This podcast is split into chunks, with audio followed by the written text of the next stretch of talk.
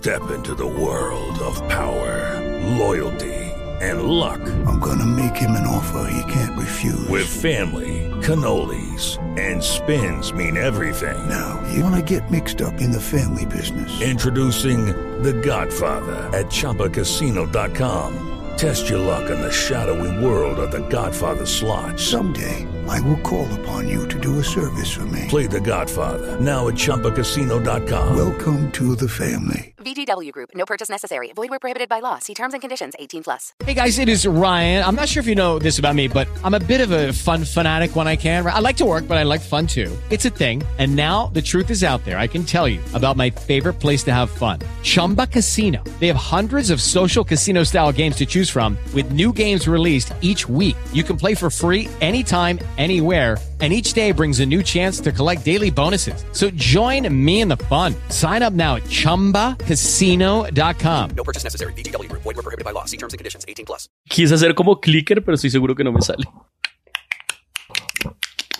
Me parece un hámster. Oye, hermano, ¿viste ese estúpido nerd? ¿Cómo dice?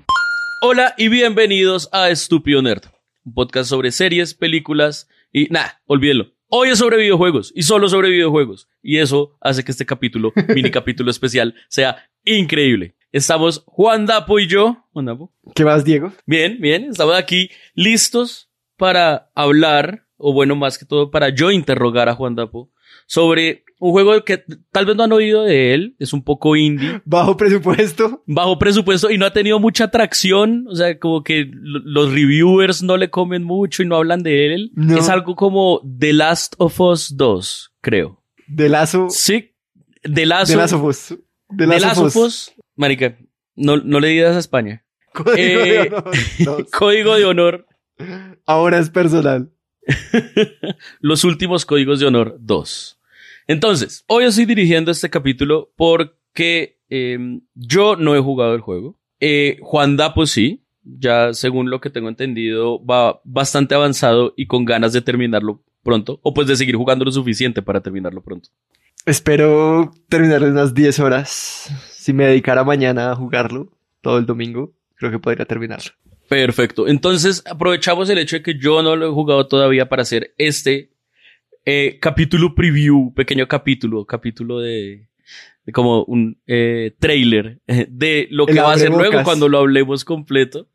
Eh, haciéndole yo preguntas a Juan Dapo sobre el juego para que él me lo venda. Él me va a convencer de que lo juegue. Digamos que, mal que bien, yo sé que eventualmente lo jugaré, pero él me va a intentar convencer de que tanto tengo que jugarlo ya Lo primero es, mío. le toca. Sí, Di- digamos que arranca con Check. trampa porque, porque si vamos a hacer el capítulo luego, pues me toca jugarlo, pero me va, me, digamos que yo voy a hacer el papel de el- los, eh, los que nos estén oyendo que todavía no están tan seguros de, de- de comprar el juego o no. Vamos a ver qué tan bien nos convence Juan Dapo. Ok. Entonces, pensándolo por ese lado, creo que mi primera pregunta sería, The Last of Us 1 nos dejó con un final increíble. Su final hermoso, hermoso, hermoso. Tanto que mucha gente está diciendo que el problema de Last of Us 2 es que exista porque el final del 1 fue tan teso que hacerle una continuación, o sea, hacer que deje de ser un final ese final, es fuerte. ¿Siente usted que este juego vale la pena lo suficiente como para decir ese no era el final? ¿Es importante que la historia continúe? Ya lo habíamos hablado un poco con el camino, cuando hablamos de Breaking Bad, creo que en, en, en Patreon. eh, Que ya, ya existe. O sea, ya es el final de la historia, ya es la continuación. Y ya, pues hay que vivir con eso, les guste más o menos. Yo creo que la historia que intenta contar The Last of Us parte 2, quizás puede uno verla como que no es necesaria del lado así como del final que quedó y de, ah, puta, Ellie la sacaron a, a la fuerza del hospital. Joel le mintió diciendo que pues habían muchos más inmunes y no sé qué. Y Ah, eh, si hay spoilers para The Last of Us parte 1 en este capítulo. Sí, Ya es tarde, pero... Obvio, o sea, tardía, pero importante. sí, si no han jugado el uno, lo, lo siento, así termina. Sí, si no han jugado el 1, no vean cosas del 2, no sean idiotas. Y pero siento que lo que está contando The Last of Us parte 2 expande muchas cosas del 1 y cosas que uno no había visto necesariamente de lo que es la sociedad y el mundo en el que están los personajes. Y también, obviamente, pues nos muestra la evolución de como personaje de Ellie, porque pues es la que controlamos. Pero siento que la historia como historia sí no es tan fuerte o tan épica más bien. Creo que la palabra aquí eh, importante es como épica de, de salvar al mundo, básicamente. Aquí está esa historia en lo que voy, al menos, eh, que ya creo que no va para otro lado, no es, no es así de chévere. Pero sí es importante, me parece a mí. Por la forma en la que cuentan un montón de cosas, es importante saber y sentir cosas que vienen del uno. Eso es chévere. Ok, ok, cool, cool. Em, he visto en... es, es, es, muy difícil estar en redes y escapar spoilers en general. Eh, de The Last of Us ha sido... Eh, esto es... Eh, toca, toca ser Neo para esquivar spoilers de esta mierda. Em, creo que me ha ido bien, pero vamos a ver cómo continúa la cosa. Pero entre lo que he visto, me ha dado a entender que es una historia mucho más personal.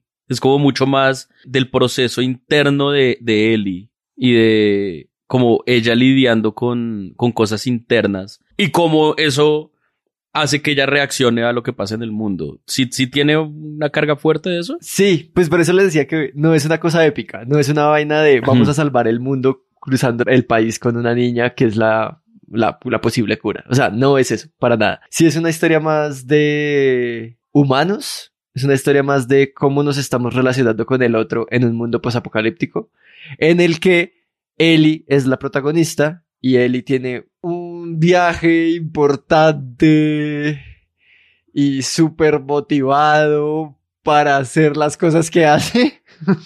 Esto es para no tener ningún spoiler, pero sí es una cosa de ella con el mundo y con otras personas. No es vamos a curar a la humanidad, es como voy a resolver una mierda mía. Bien. Sí, bueno, eso, eso me parece importante porque básicamente el primer juego dejó muy en claro que la humanidad se fue pal putas, ¿no? Y que esa es la idea.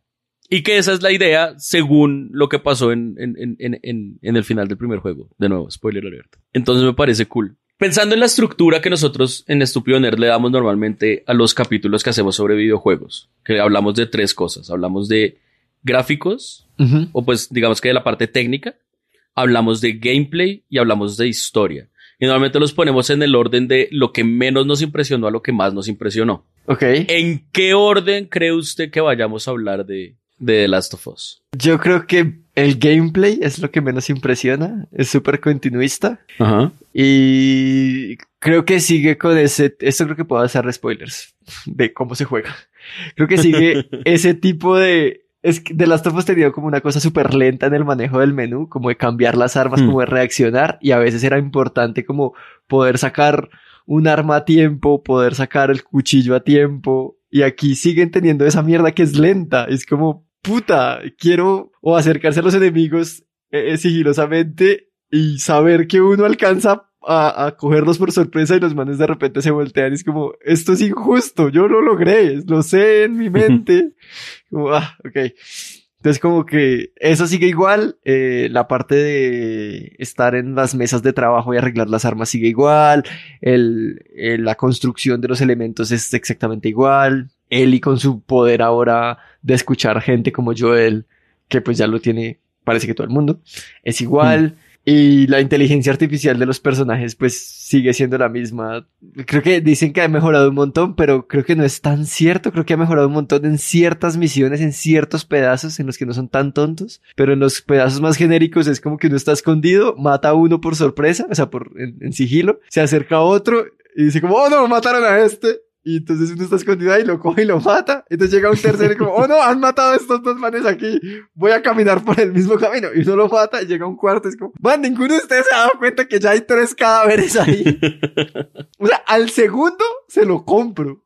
Como, voy a investigar quizás. Pero ya el cuarto es como, entonces se vuelve como una estrategia. O sea, a veces creo que no caen las estrategias de estar quieto y matar gente que, le, que, que venga uno o de atraerla y no, mm. no tanto de son muy inteligentes y, y pueden esto. No, sí, ahora ven debajo de los carros, es como la mayor inteligencia que tiene. Ok, ok, entonces eh, le hicieron cambios específicos, pero en lo general siguen siendo, teniendo el mismo problema que, y que además pasa en muchos juegos en los que la mecánica es el stealth, ¿no? En el, el sigilo. Lo que yo esperaba era que cuando uno matara a alguien en sigilo pudiera, qué sé yo, mover el cuerpo para esconderlo.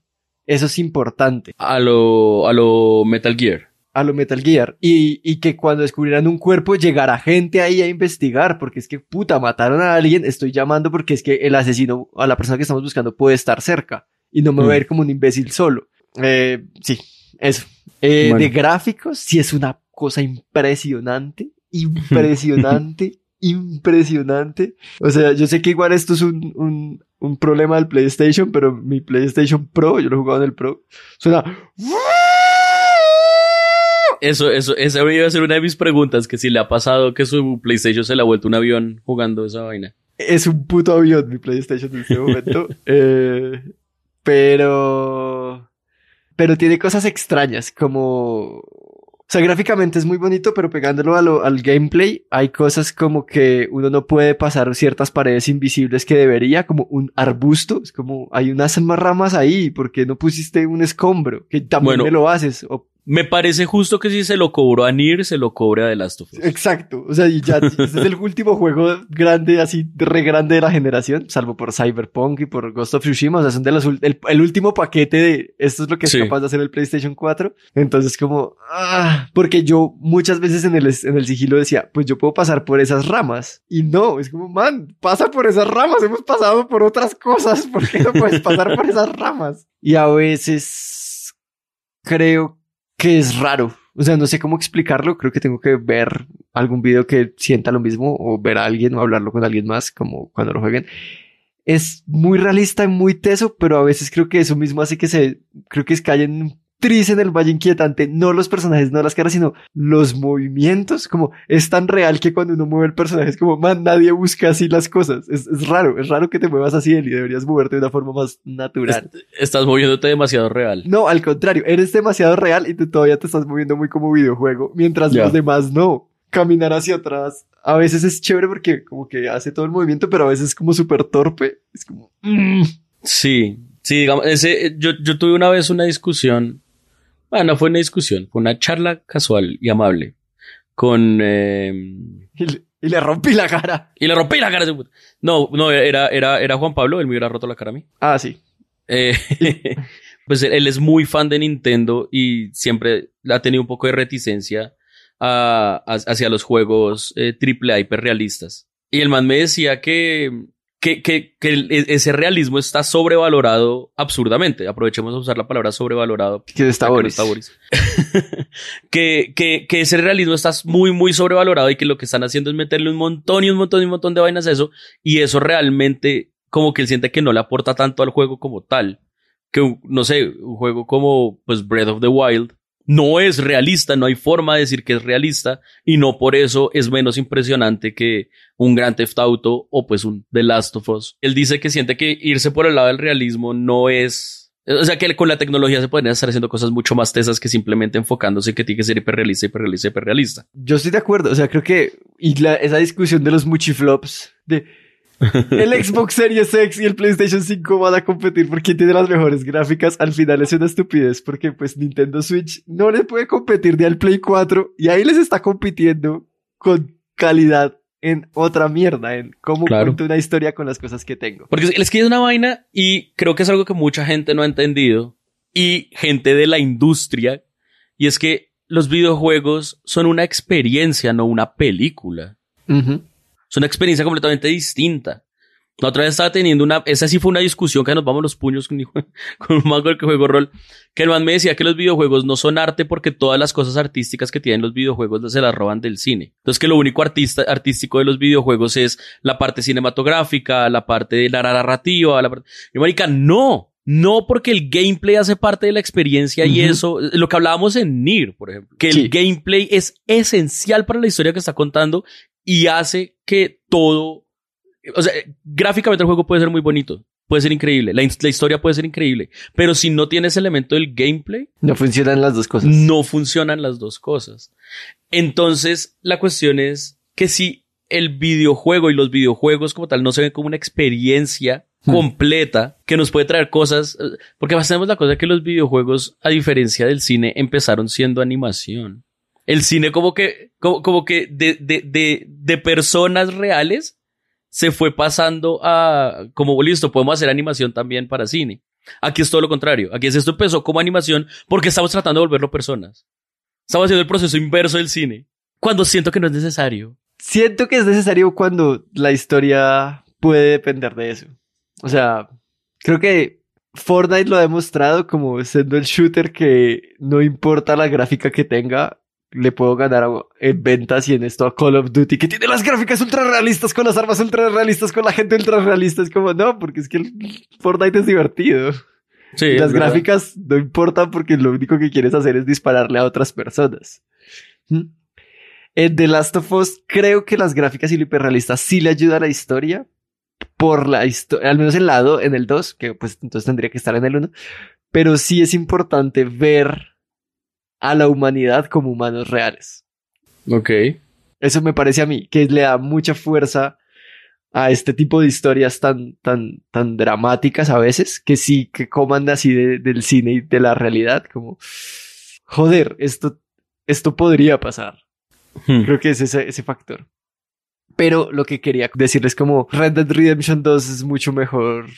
O sea, es casi igual de pesados y hace un mejor trabajo ambientando un mundo vivo que The Last of Us. Y eso que The Last of Us es como un camino más, o sea, no es un mundo abierto, hay un camino. Pero si hay cosas extrañas, hay eh, los dragonflies, las libélulas, como glitches. ¿Qué es esta mierda? sí, hay cosas extrañas de, de, las partes gráficas, pero igual el juego es impresionante. O sea, no quiero como decir que es una mierda, no, para nada. Es, impresionante, impresionante. Creo que tiene algo muy chévere y es que por fin la gente se toca. Hmm. O sea, esa mierda es súper importante. Cuando se dan la mano, se ayudan, si se siente que se están tocando. Sí. Y, eso es súper difícil de lograr. Entonces, creo que es chévere, chévere esas cosas. llevo suficiente tiempo jugando FIFA para saber que es muy difícil hacer que dos personas se toquen de forma realista. Exacto, sí.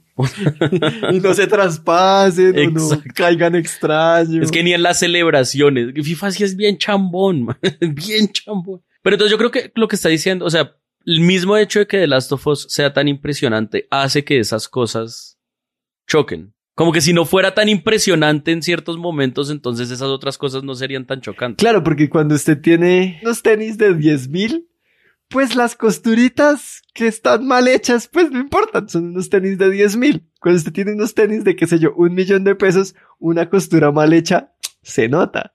Porque hace que el juego, hace que, el, que, el, que la compra sea como, mmm, ¿qué pasó aquí? Aquí el juego es un triple A, todo es impresionante, todo es hermoso. Es muy tesa la iluminación, el manejo de las texturas, de cómo se mueven un montón de cosas que las cosas que se mueven raro hacen que la experiencia se resienta. Por ejemplo, hay un, punto que es spoiler, pero no importa. Uno tiene que lanzar una cuerda en un momento. Y la cuerda, si, si uno la lanza como en un ángulo perfecto, empieza a rebotar por todo lado. Es como que puta cuerda es esta de caucho. como porque está rebotando esta cuerda así. Es como, mm. Mientras que el peso de las cosas y como... Entonces sí, son esas cositas extrañas que hacen que la experiencia se resienta, pero de resto es una cosa brutalmente linda y horrible, porque hay zombies. Obviamente. ¿Usted lo está jugando en español o en inglés? Con el audio en español o en inglés. Yo lo juego con el audio en inglés y el subtítulo es en español. Listo. Lo que pasa es que yo soy fan de Critical Role. Ok. Sí, los actores de voz estos que juegan calabozos. Y tres actores de ellos trabajan en The Last of Us 2. Una es, eh, una es Ellie. Ok. Entonces trabaja desde, desde la anterior, que es Ashley Johnson y la amo. Y también está eh, una que hace la voz de. Yo, yo vi los nombres de los personajes. De Abby. Sí. Y un man. Que si no me acuerdo cómo se llama. No, ni idea. Te voy a buscarlo. Y un man. Pero, y, y, son, son tres de. Pues son de mis actores de voz favoritos a pesar de que no los ubico tanto como actores de voz, porque para mí son esta gente que juega rol y son increíbles. Em, ¿Qué tal es la actuación de voz en el juego? Es un juego triple A, esa, esa cosa como que Naughty Dog y toda esta gente ya lo tiene resuelto, es muy tesa. Sólido, es muy tesa, la o sea, la actuación y creo que hicieron motion capture de muchas cosas porque los gestos Sí. cuando hacen mierdas es impresionante, cuando cómo se le mueve la cara a Ellie es impresionante, como que uno Sí, la ellos puede subieron, ver. ellos subieron un montón de fotos con trajes raros, entonces me imagino que sí hicieron eso. Sí, es que se nota, se nota Mm. que esa mierda no se puede animar. O sea, si se anima tardaría muchos años en sacar el mismo gesto. Mm. Y en la voz, pues es, es muy, muy, muy teso. O sea, es muy chévere. Yo creo que en español también debe ser muy bueno. Porque Mm. esto que casi siempre está resuelto. Pero pues yo lo hago, yo lo hago en inglés no porque respete el doblaje original, sino porque cuando estoy en misiones no le pongo cuidado a lo que me dicen, entonces es más fácil leer. Porque pues Sí. ahí alguien está hablando en segundo plano y yo no le estoy poniendo cuidado en mi idioma, entonces sí puedo leerlo mientras estoy haciendo las cosas concentrado en los otros sonidos. Porque es un juego que también depende de dónde están los pasos, dónde está la Claro. gente. Entonces yo por eso lo juego en inglés, pero no, es- es brutal el doblaje y...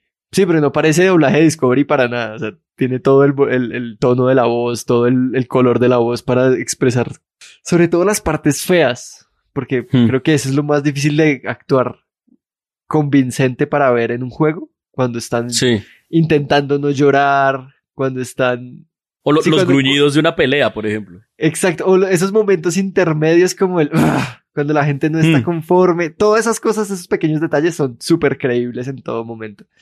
Sí, que- eh, que en esos, yo creo que en esos momentos específicos en los que más se nota si los actores que contrataron son buenos o malos. Porque cualquiera puede decir palabras, pero Eh. emociones, eso es otra mierda. Yo, yo siempre, quiero- a mí me gusta juzgar a la gente que actúa la voz cuando tienen que actuar como que no quieren llorar. Marica, eso es una la Eso, es- eso es muy jodido. Eso, Eso es muy jodido. Y aquí, aquí está muy, muy chévere. Creo que es, creo que el juego es corto. Y Hmm. creo que lo, lo hablaremos en la, en la parte de la historia. Porque creo que es algo que, que han hablado muchos los reviewers, como, es que tiene agenda, que el chiste ahora, no, el mío no me vino con Ah, agenda. sí, es que ahora, ahora todo lo que no, to- todo, todo juego en el cual el protagonista no sea un hombre heterosexual tiene agenda. Ah, hombre heterosexual blanco, perdón, hombre heterosexual blanco. Él es una persona de la comunidad LGBTTQ+. O sea, no sé Sí, si que ella es eso, que eso, que eso eh, ya se sabía desde el trailer del, del juego. Sí. Solo mostraron Sí, sí. el juego. No sé bien en qué, en, en qué, cómo se define, porque no queda claro, porque esto me parece importante decirlo de una vez. Hmm. Son personas, ¿sí? O sea, su sexualidad es importante por la, por la forma en la que se relacionan con otras personas, pero aparte, pero no los define.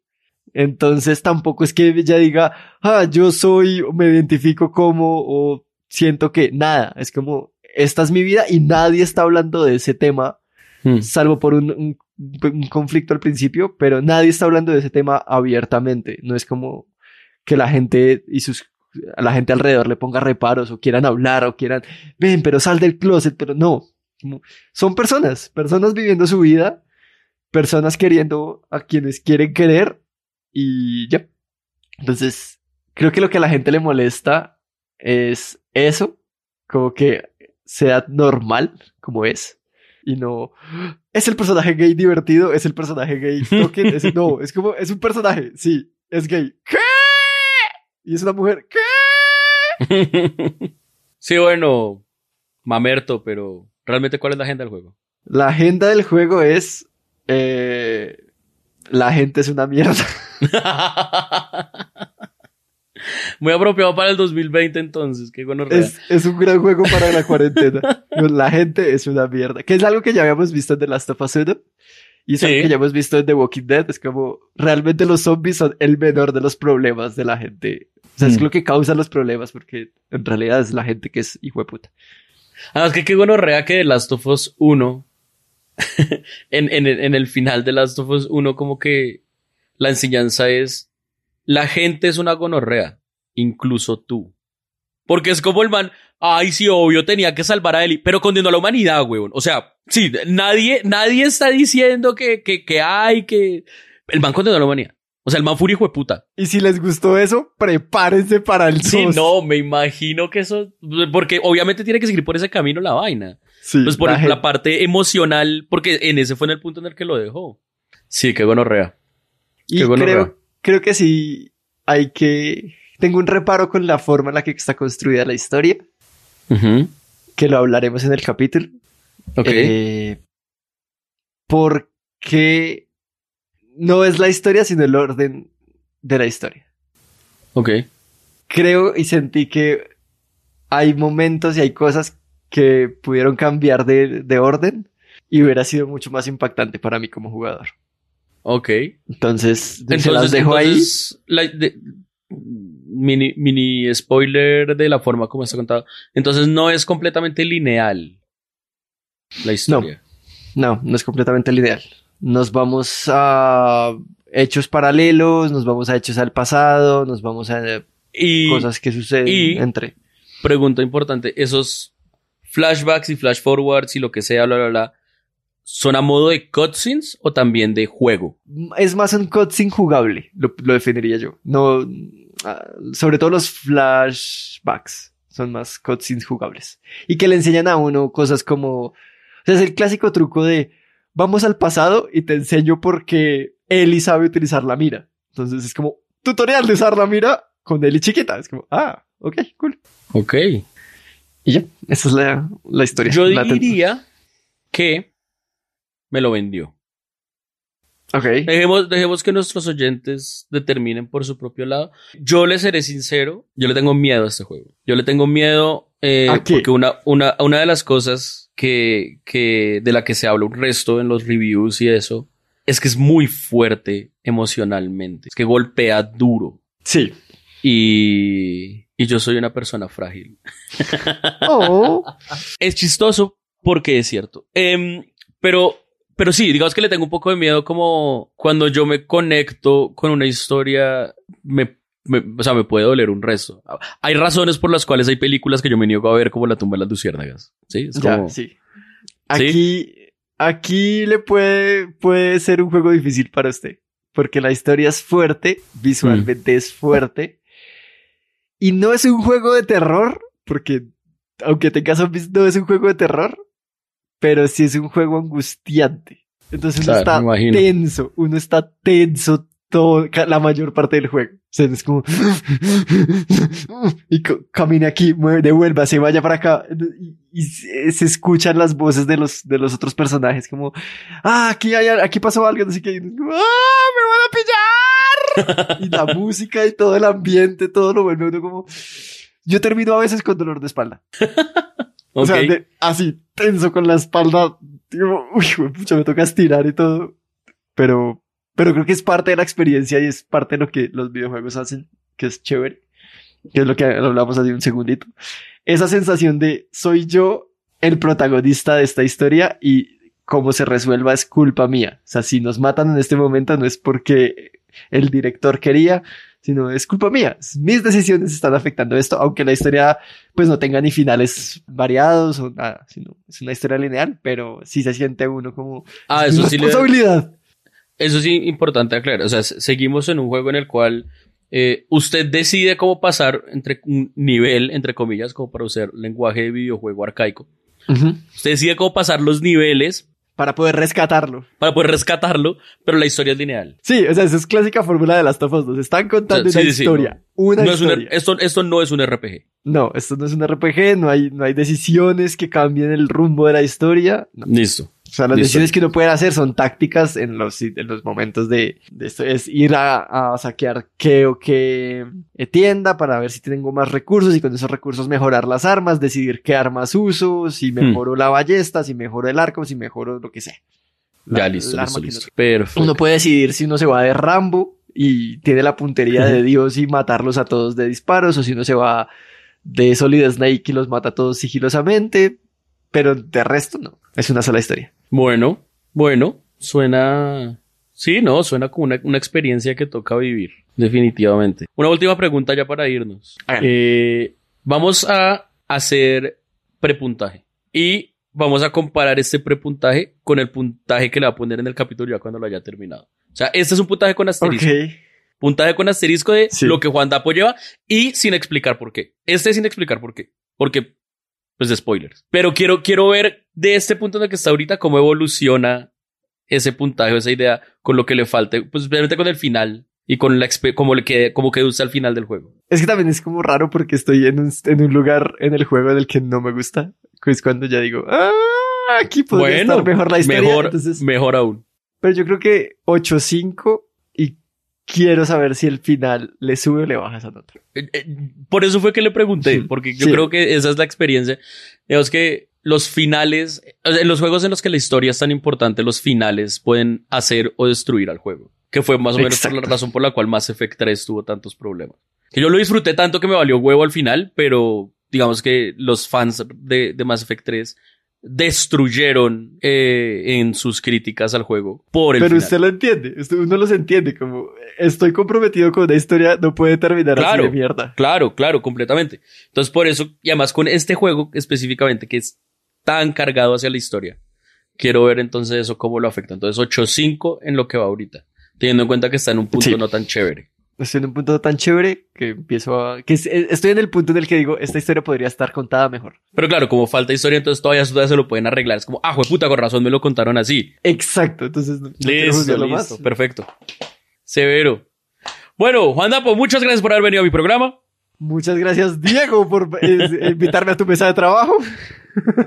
y muchas gracias a Solutions to Go por regalarnos el juego y las gorras. Y, gracias a ellos puedo jugar así de primera mano el día uno al juego y tenerlo como medio rápido.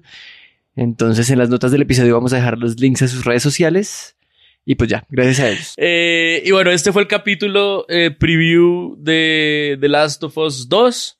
Eh, ya en nuestra siguiente temporada de Estúpido Nerd tendremos el capítulo ya completo en el cual daremos toda nuestra opinión, soltaremos todos los spoilers que nos nazca sal- sol- soltar, daremos ya el puntaje oficial de Estúpido Nerd.